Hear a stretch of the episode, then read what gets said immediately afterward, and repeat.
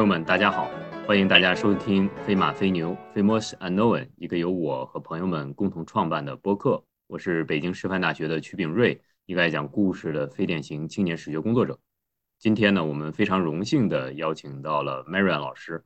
Marian 老师呢，大家都很熟悉，他是现在非常知名的清华占星博士。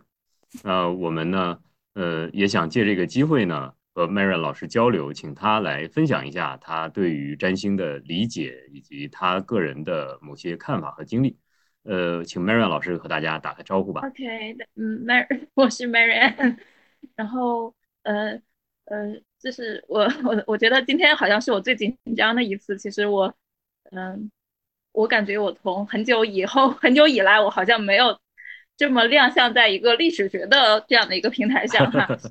我已经差点忘记我的本职是历史学了，不好意思。好，嗯，好的，对，我的我的我现在的职业是一名占星师，但是我之前的受训是历史学。好，谢谢。很高兴来到这里。欢迎欢迎 Marian 老师。另一位呢是我们的老朋友李二，李二和大家打个招呼。大家好，这里是李二，感谢您的收听。呃，我们现在这一期呢，跟之前的调性发生一个非常大的变化。呃，这个其实是提升了我们节目的广度，因为确实既要做一些跟学术相非常相关的东西，可同时呢，我们又想看一看，就是历史学这个学科的触角能伸得多远。目前这个简直是我们能看到触角伸得最远的一个事情了，对吧？就很难想象，呃，我们本专业培养出来的这个这个可以说是前辈，他们会从事这个占星师的这个工作。那这个给后人提供了非常多的借喻啊，我们也很想看一看，就是一方面学术训练到底对这个占星这个工作有哪些地方是有指导意义的。第二呢，就是我们也很好奇，对吧？这个故事是怎样的？为什么会有这样的一个呃机缘啊？所以说这是一个很有趣的一个现象啊。我们做一个呃播客啊，还是要感谢 Mary 老师，因为他现在已经呃非常非常出名了。对吧，我们如果按照这个现在他的这个占星的这个费用去邀请他录这个播客呢，很负责任的说，我们这个播客当场已经破产了，就是毫无 再恢复的可能性。所以说，这个 Marian 老师这个来一次不容易啊，感感谢他，感谢他。谢谢谢谢 Marian 老师。那好，那其实像刚才 Marian 老师和李二呢，对于呃历史学和占星呃这么大的跨度。一个巨大的人生的选择的转向，或者是兴趣的转向，呃，都做了足够的铺陈了。那我们其实现在想，呃，问一下啊，问一下 Marian 老师一些我们不知道的问题，我们不知道的事情。我们想问占星，呃，它主要是一种什么样的活动？它主要是以一种什么形式进行的？然后你现在的占卜的知识是从哪里获得的？能不能先给我们做一下普及？OK，我觉得占星是一个最早的人类试图用周期的这样的一个原理来探寻人类发展的，你可能个人的命运，或者是国家的社会的命运，就是这样的一门学问。它本身就是一种周期性的学问。其次呢，它主要探讨的其实是两个问题。第一个问题叫做回顾，对于你一个人的过去的回顾，对于一个国家的过去的回顾，对于一个世界过去的回顾。然后另外一个部分叫做预测，什么叫预测呢？预测其实是对于未来发展方向的一种预测，呃，所以他去处理的议题就是回顾与预测，然后是预以周期性为为研究对象的这样的一个活动。所以本质还是历史学的啊，跟历史学的关系非常的大，是不是？呃，我会觉得有非常多的相通之处。看来历史真是无所不包啊。对我们比较感兴趣的一点就是，比如说您现在进行这个占星，而且我们知道占星术呢，不论在东方还是西方，都有极其悠久的传统，是吧？西方的话呢，如果我们向前追溯，那可以追溯到旧约的时代、新约的时代，是吧？这个 耶稣，这个传说耶稣诞生的时候就有天象嘛，这个事件记载导致现代基督徒、基督教内部对所谓占星术是持一个。比较矛盾的意见的，就是中世纪的时候反复的去说你不能测量天意嘛，对吧？你这相当于这个跟这个上帝叫板了，对吧？所以说他他是不不支持占星的。可是如果你去看新约的话，对吧？那明晃晃讲的三贤者是看到了这个天象，所以才去去拜见耶稣的。那这又有一个天象去反映这个这么大一个事件，所以他的态度很矛盾。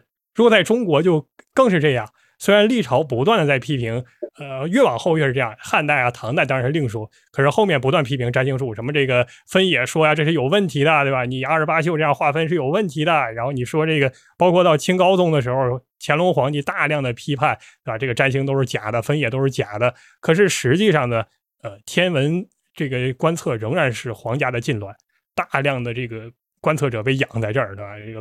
不告老，然后不考满，就让你不停的干。所以我们比较好奇，就是您现在像刚才曲老师的问题，知识来源，啊，您是参考了哪些这个这个方面的？是东方还是西方？然后具体的技术性的内容，这也是我们这个播客的一个特点，就是您呃怎么样走上这个道路，其实大量的报道，对吧？您您现在在这个时代从事这个职业的感受，大家都会说。我们好奇的是具体的知识来源和技术细节，咱们怎么做的？这个知识从哪儿来？哦，我的知识从哪儿来？其实我觉得我的知识主要是理是第一个是我当时报了伦敦占星学院，他们其实是以培养现代占星为占星师为现代占星师为主要目标的一个占星职业的占星学院。这个学院在英国还蛮出名的，然后他就培养了一大批的占星师，然后我当时就报了这样的一个占星学院。那以什么样的为基础呢？它其实是以诶，现代占星，它的占星是被荣格荣格的分析心理学所改造的占星术、占星学。对，所以它会有非常强的人本主义的色彩，它会非常强调人的人的主体性、人的主观能动性、人的个个自由意志是这样的一门学问。那也就是说，是不是我们我们不太清楚？就是是不是说人的命运不是被呃？天象的运行所确定的，而是在天象的运行的决定中间呢，其实人是有很强的自我呃调控或者是自我突破的能力的呢。嗯，是的，是这个样子的，就是我们会认为在天象的那个共那个所谓的共识性下，你会有一个所谓你手里会拿到了一个剧本，这个剧本说就是你。就会给你塞一个剧本，但是至于这个剧本你是怎么去表演的，你依旧有非常大的空间。嗯，我记得罗翔老师这话我就引用了非常多遍了，就是说他这个给你塞了一个剧本，但是你在这个舞台上你怎么演，你都是有非常多的余地的。嗯嗯，呃，那这个剧本可不可能突破一个初步的框架？比如说我是乞丐，我能变成王子吗？有有有呀有呀，正好也可以是吧？正好有这样的一个例子。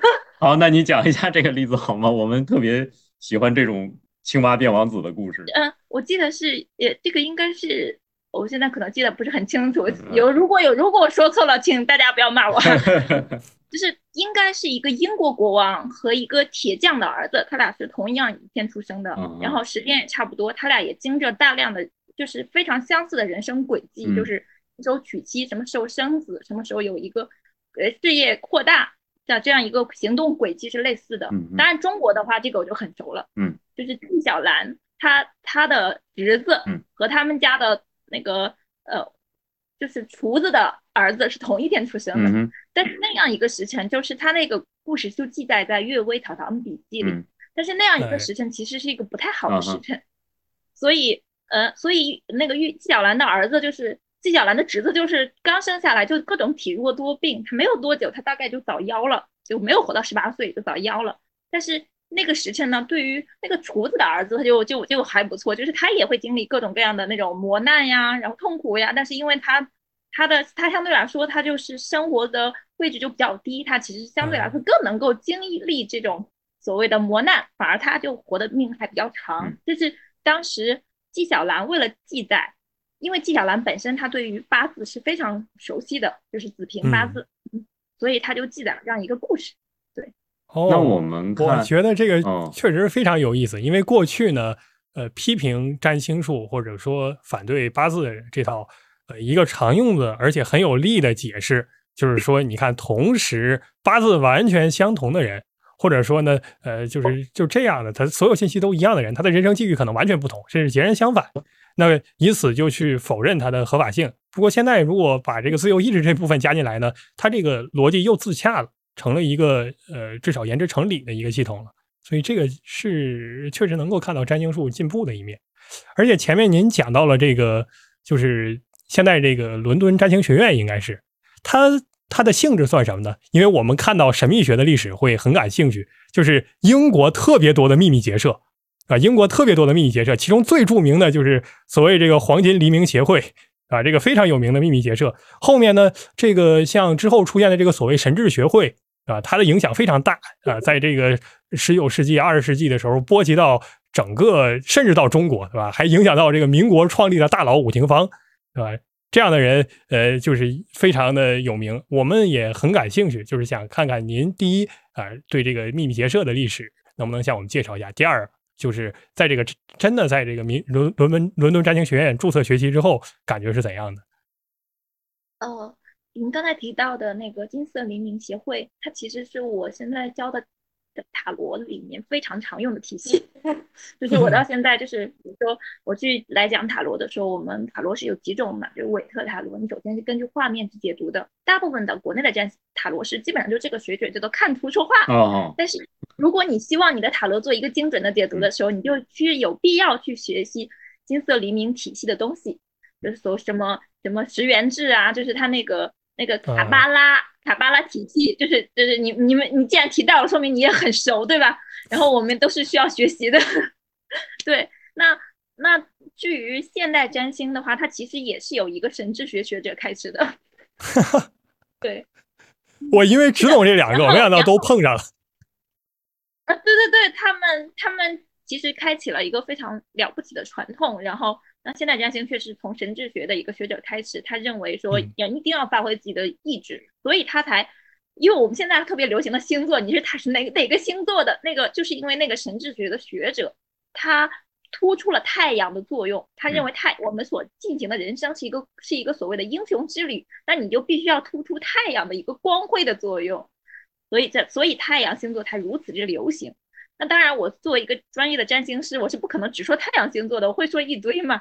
然后这就是我和一个普通的星座爱好者的区别。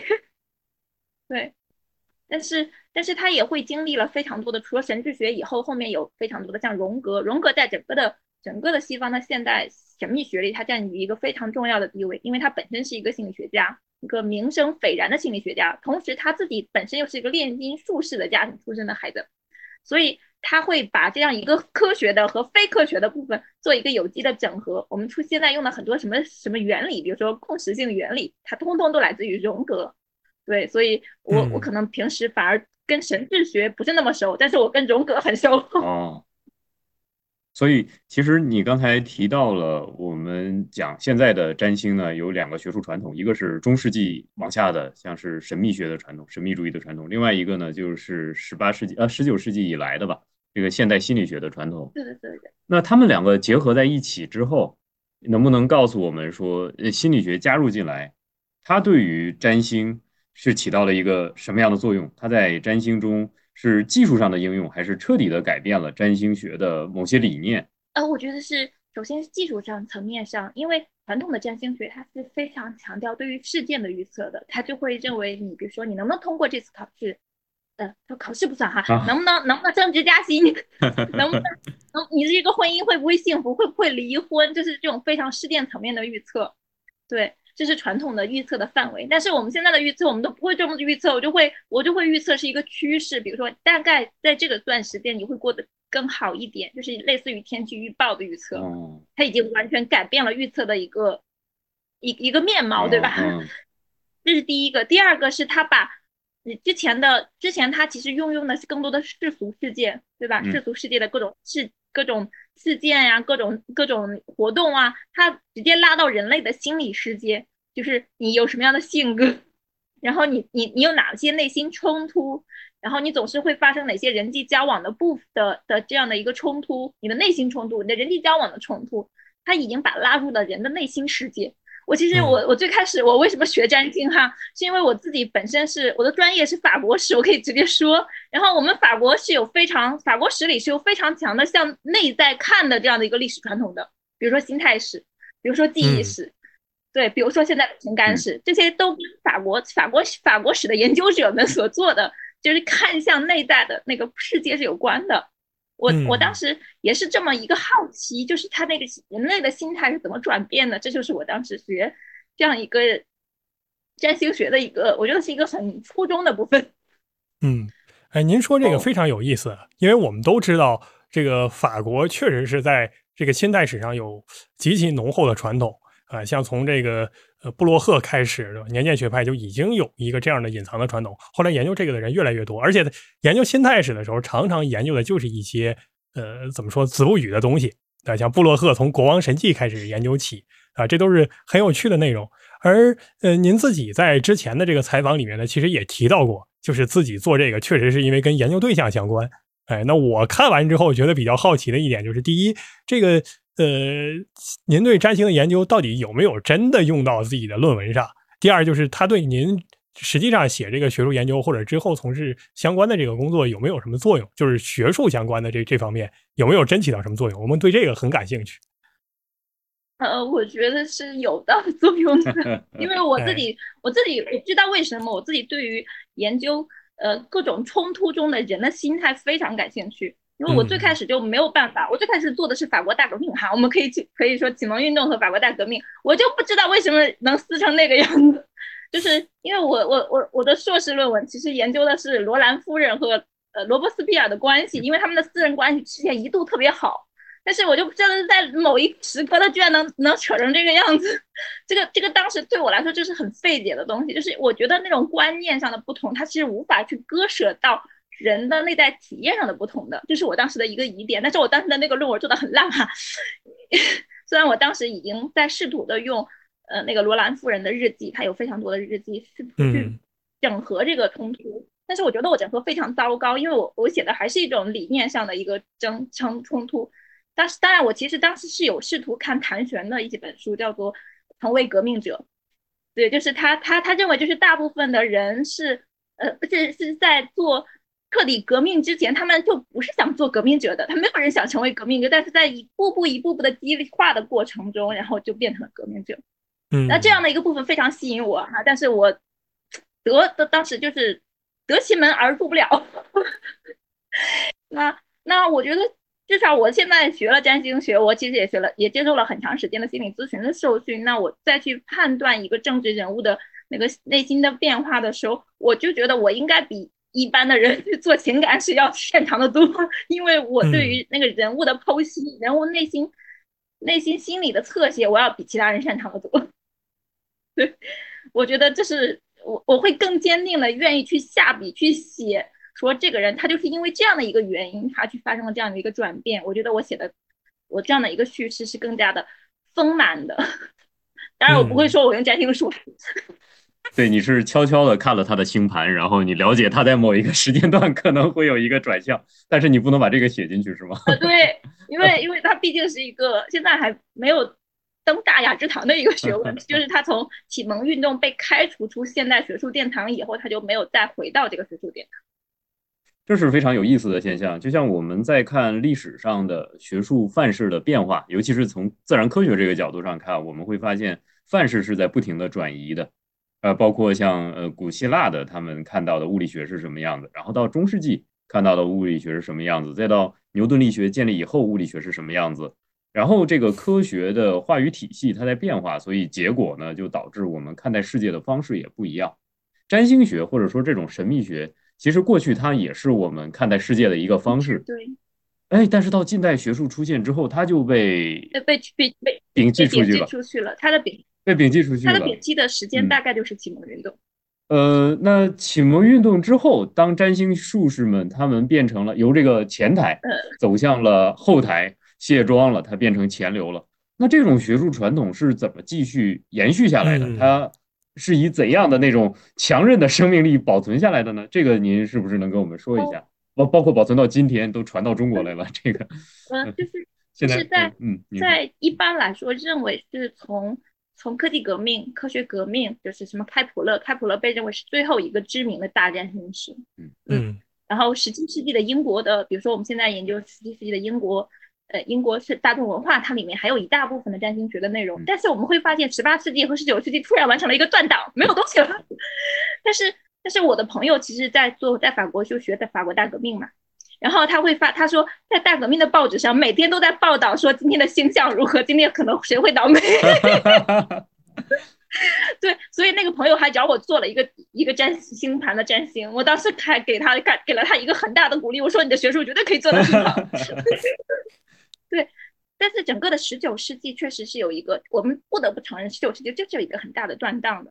所以等到神智学出来以后，他才开始完成了一个现代化的一个转型。当然，起到最大作用的就是荣格。嗯，荣格，荣格以一个天之骄子的身份。因为他就是一个科学的继承人的身份，然后接了弗洛伊德的班，然后突然间说：“我甩手不干了，我要搞非科学。”所以他给这样一个非常大的震撼。然后再一波兴起就是新纪元运动，就是大概六十年代的整个的民权，伴随着民权运动，伴随着所谓的所谓的五月风暴，就是这批人。然后在在心灵界也有一个革命，叫做新纪元运动。然后有各种各样的像嬉皮士们，他们就跑去印度做禅修。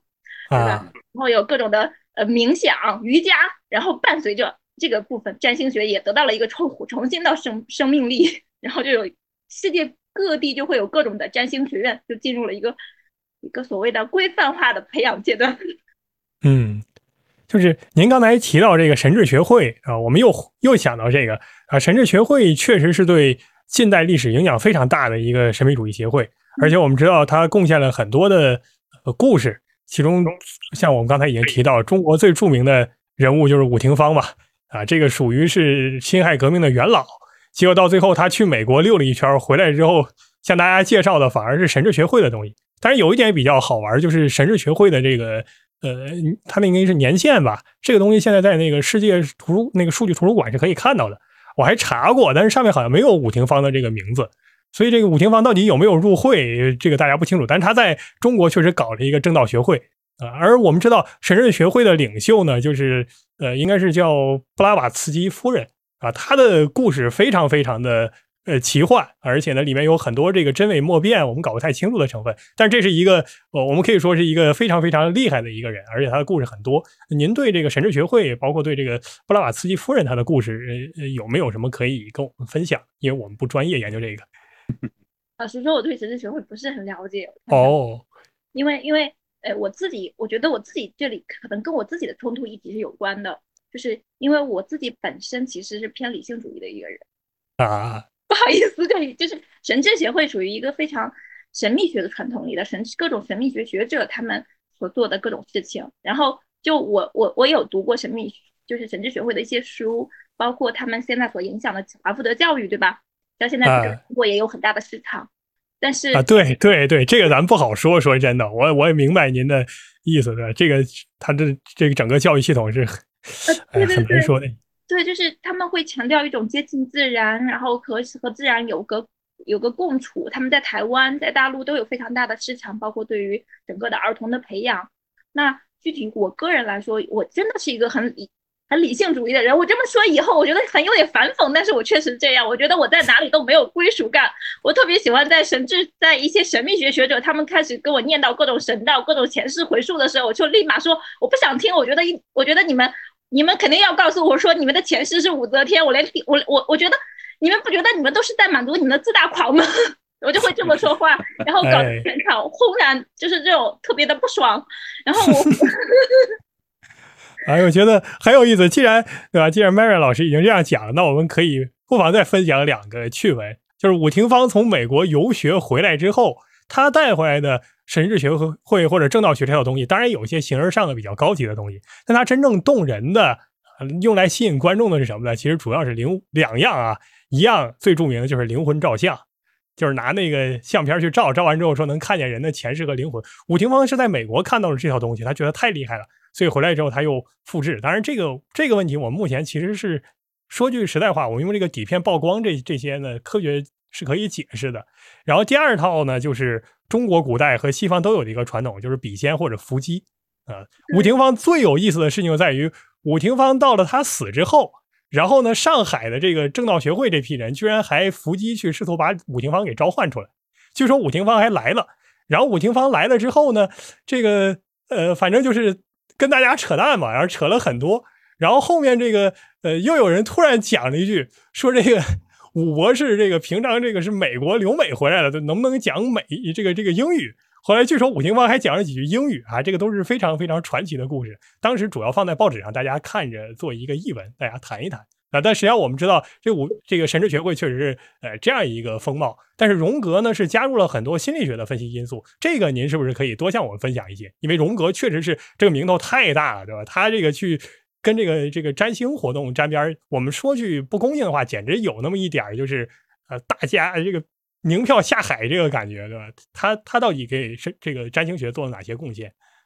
呃，那个关于您刚才说的笔仙，其实在在西方也确实很流行。那个大作家，法国大作家雨果，他就是笔仙爱好者，哎，那会经常的召集一帮的人开始开始召唤，然后因为他的大，对对对，因为他的大女儿就是。在溺水中死亡的，然后他的那个大女儿的未婚夫也跳进了那个湖里，同时死亡，双双殉情，这个造成了一个很大的传奇。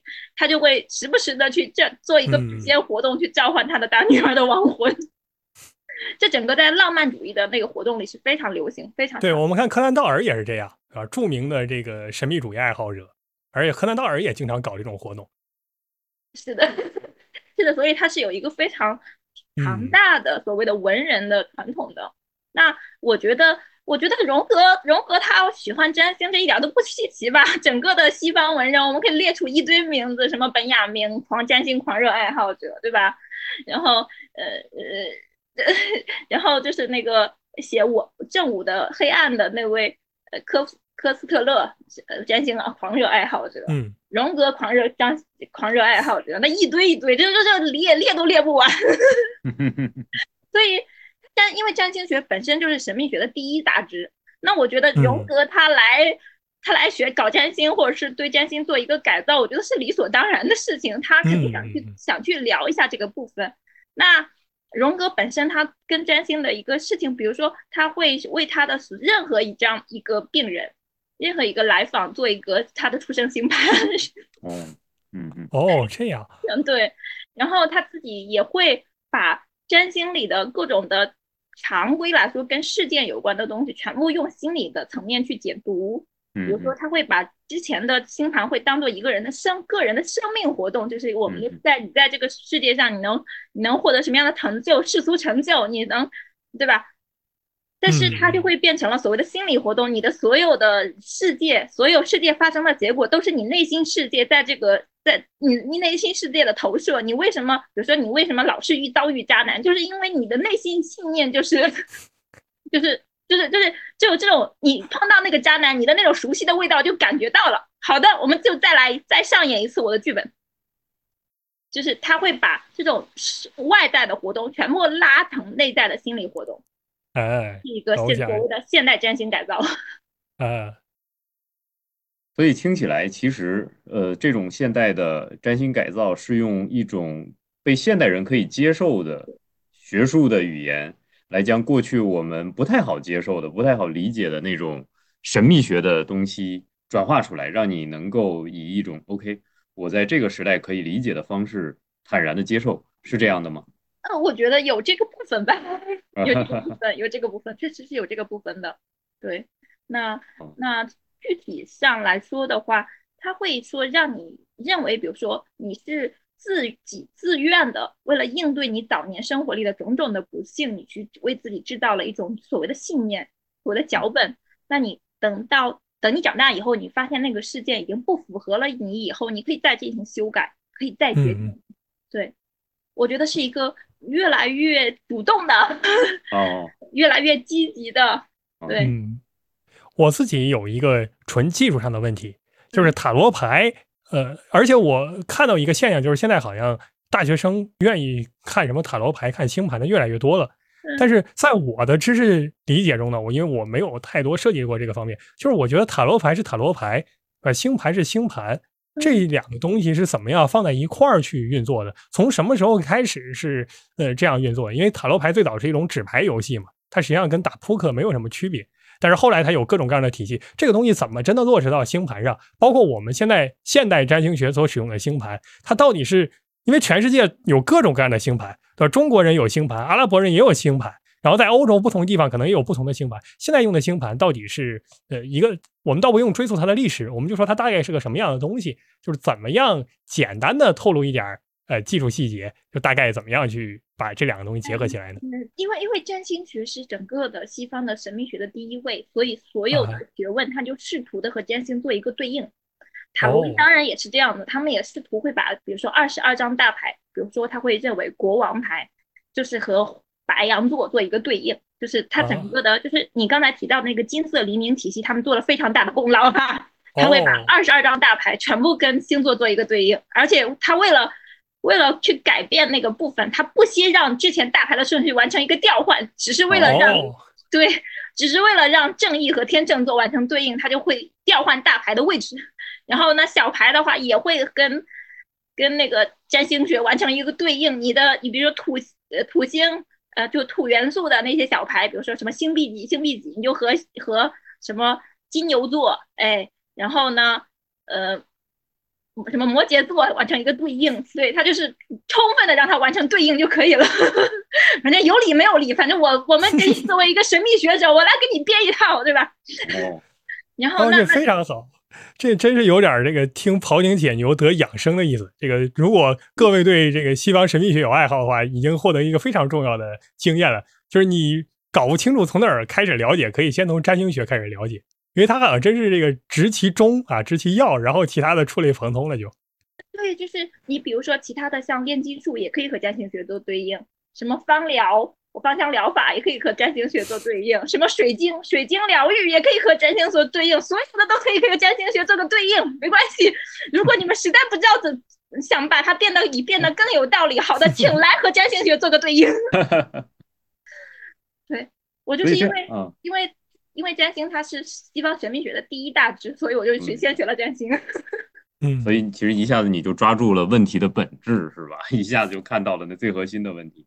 那其实就刚才听你这样讲，呃，像占星也好，塔罗也好，包括各种各样的星盘，他们其实都有着很强烈的分支，而且有很强烈的特色。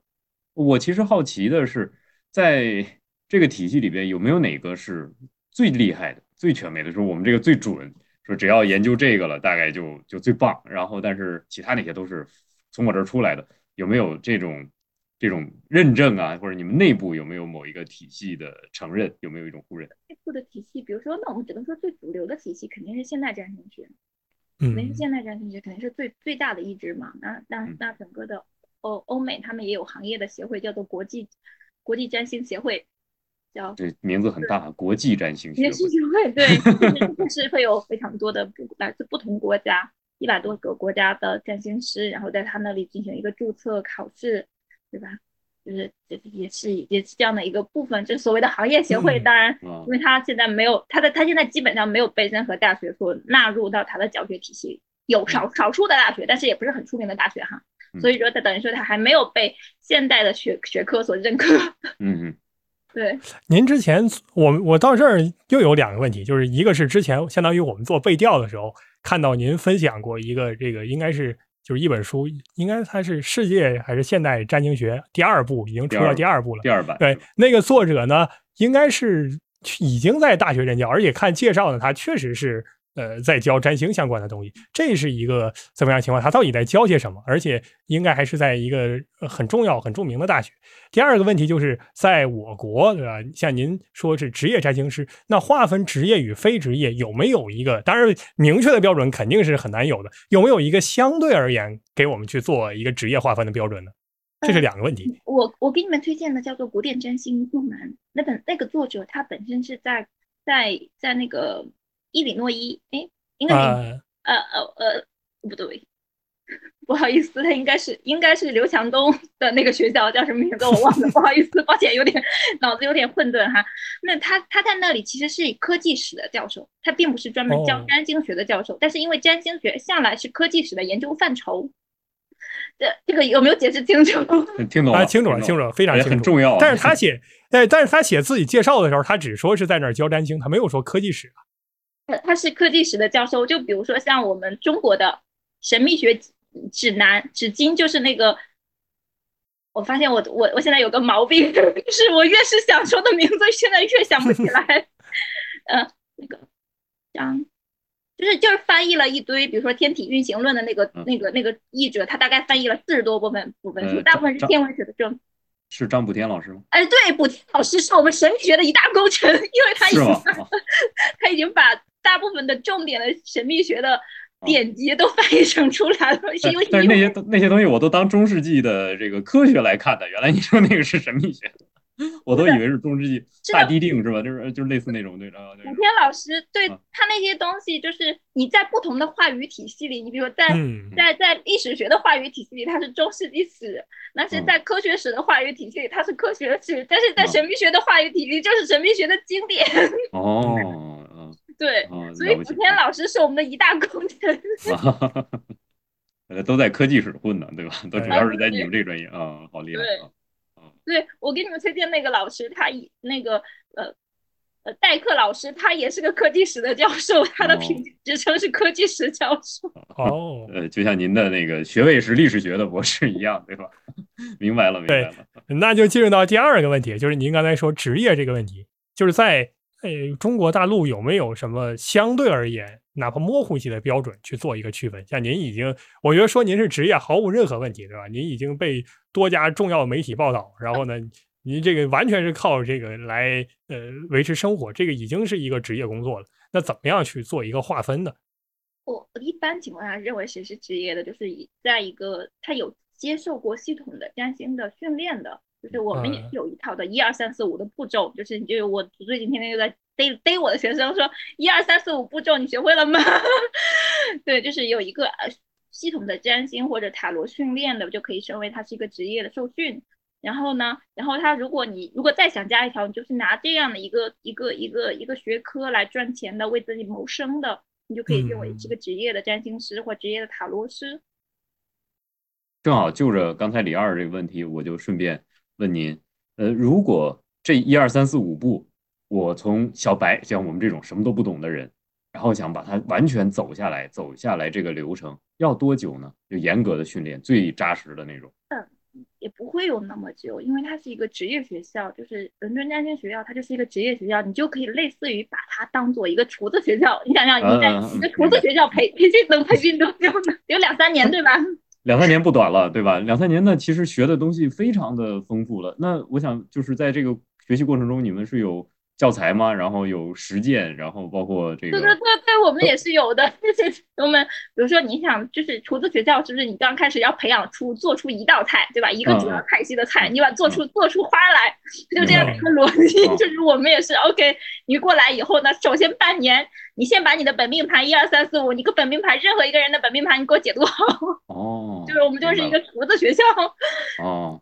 然后呢？然后你们可以到，比如说先看英国人的，然后再看这个印度人的，看这个。不不不不，他他不分人，他不分某每个人，就是他是认为人是，他会认为人的共通性是大于差异性的。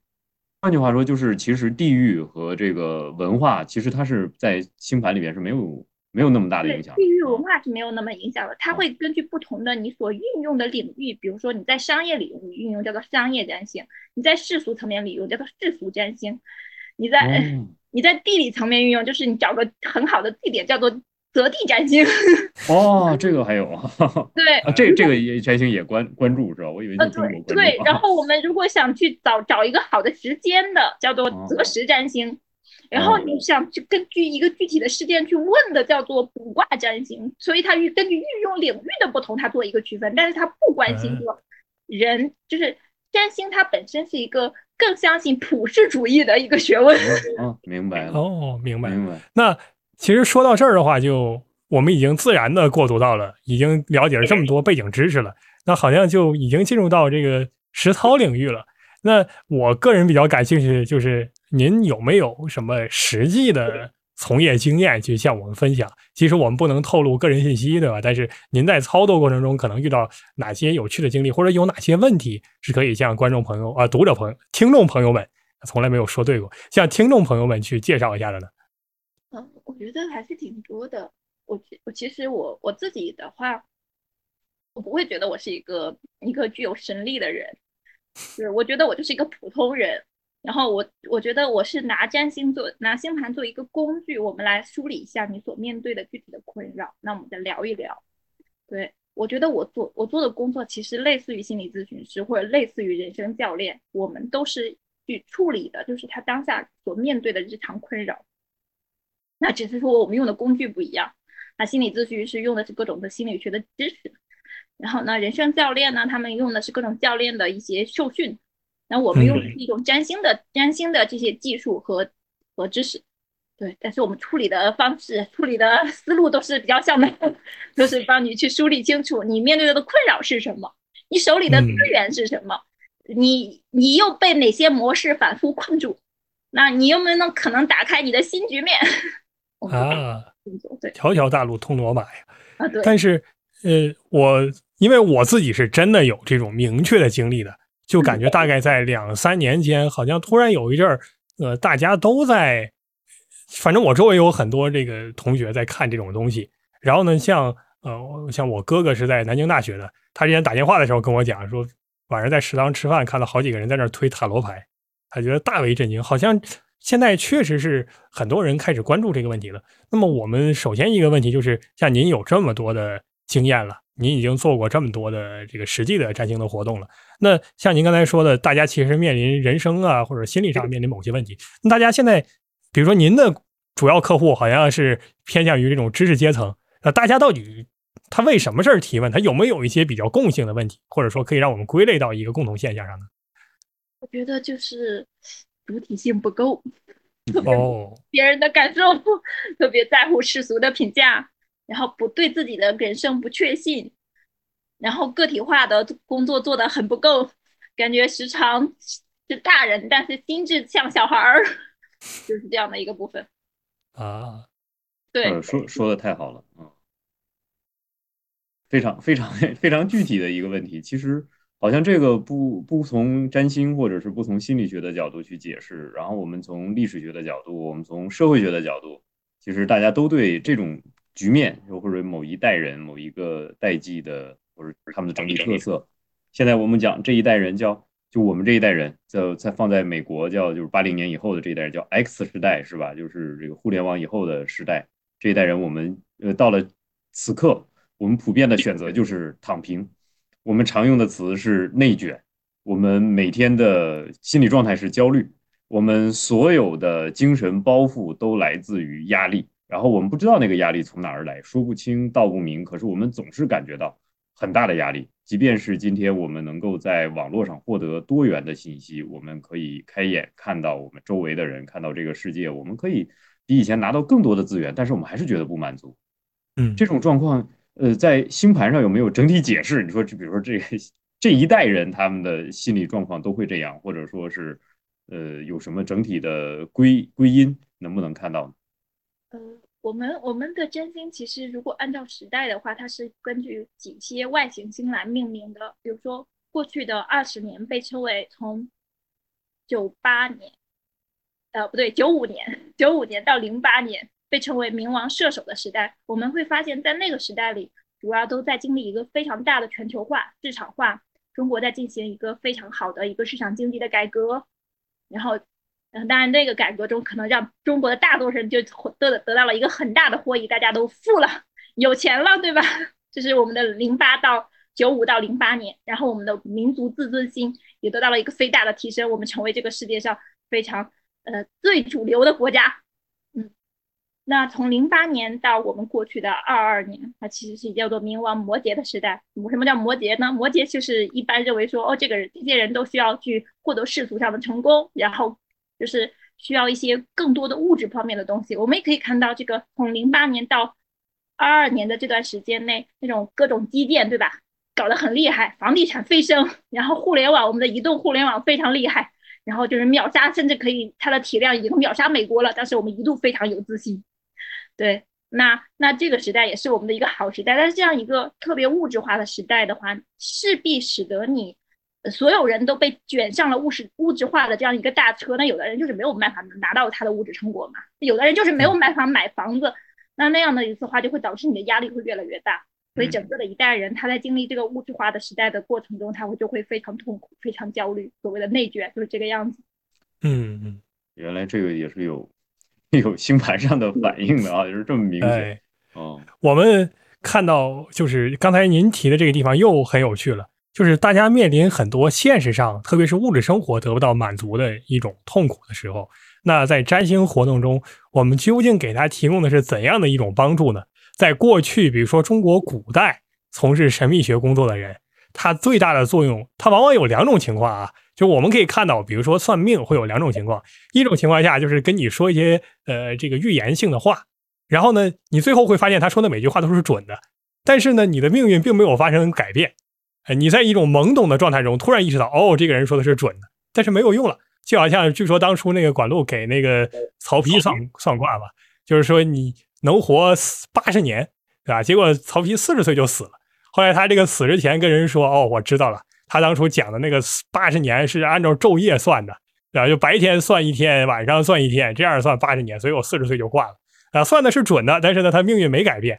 还有一种情况呢，就是他确实能够改变你的人生际遇，他让你确实变得呃一下子把这个问题解决了。比如说你本来没钱，你有钱了，但是现在好像很难说是这两种情况。现在我觉得可能两个角度，或者说我改变你的命运，或者说呢，我让你的心灵得到安慰。就是你不是物质生活得不到满足吗？我们先定一点，别那么物质了，生活也满足了。这是两种办法。您觉得现在占星更偏重于哪一种？或者说，您见到的占星师可能普遍更偏向于哪一种？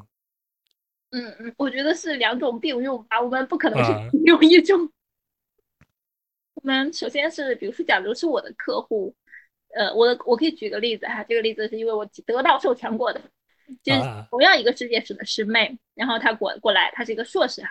然后，那我们知道世界史的就业方面非常狭窄，不是老师就是编辑。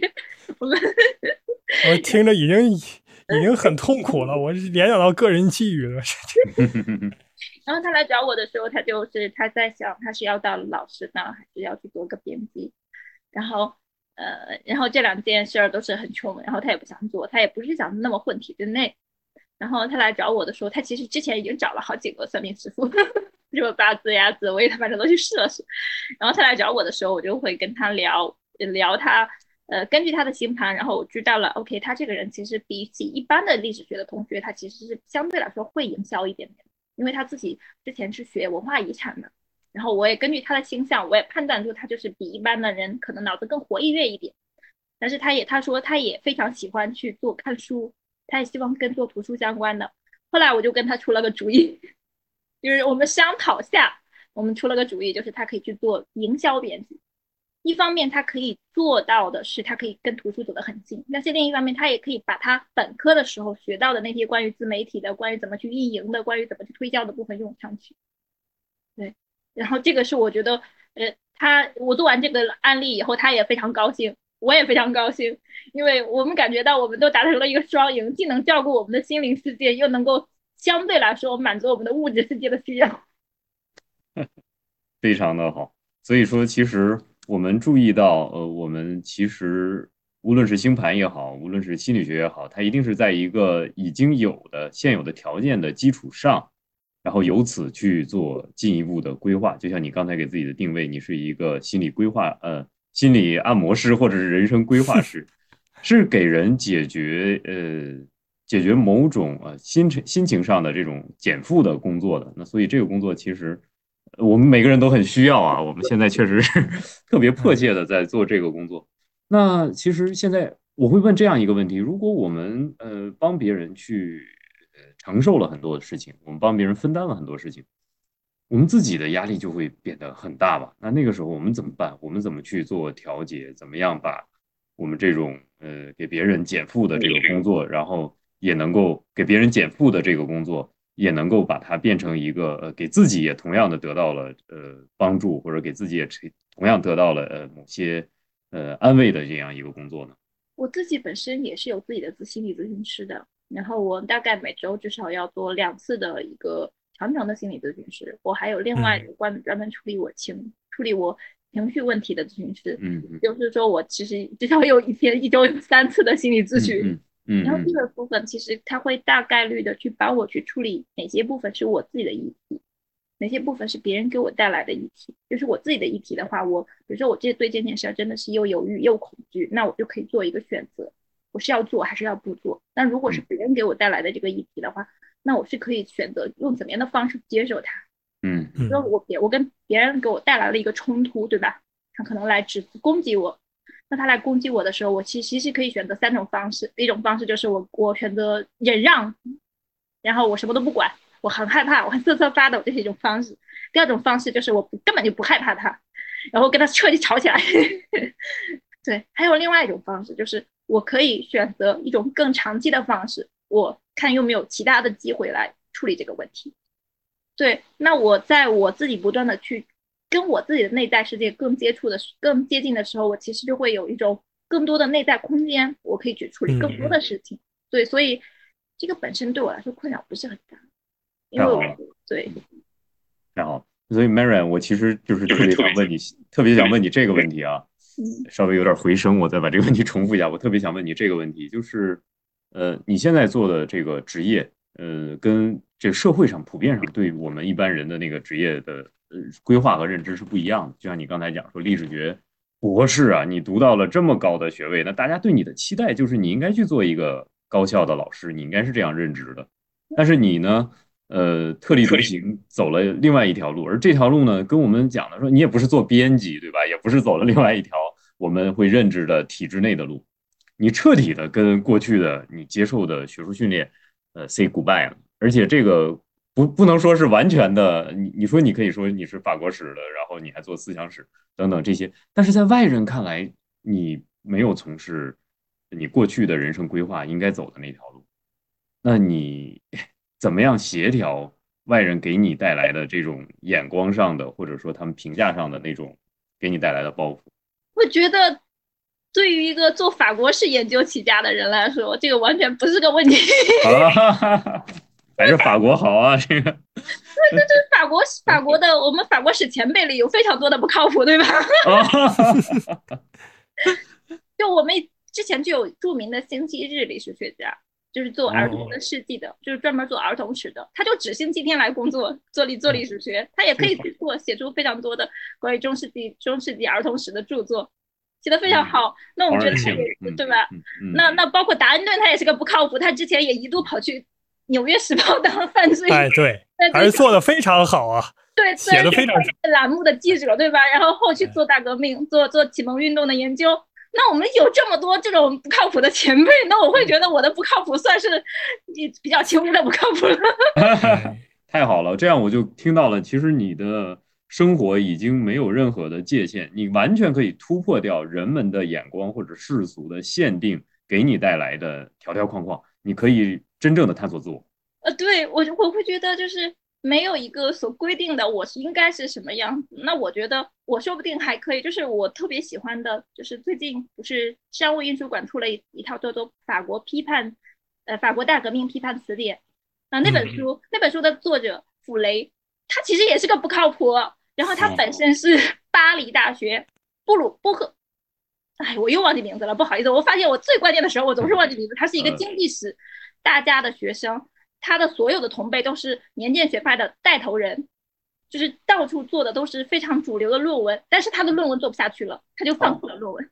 然后直到就是第六部出现以后，他就成为呃法国厄尔是 ÖSS 的一个一个一个就是那个雷蒙阿隆索的所长，他就开创了一个学派叫做呃修正学派，就是法国大革命史的修正学派。他完全也做到了这样的一种不靠谱，然后但是慢慢的重新回去学术界的一个过程。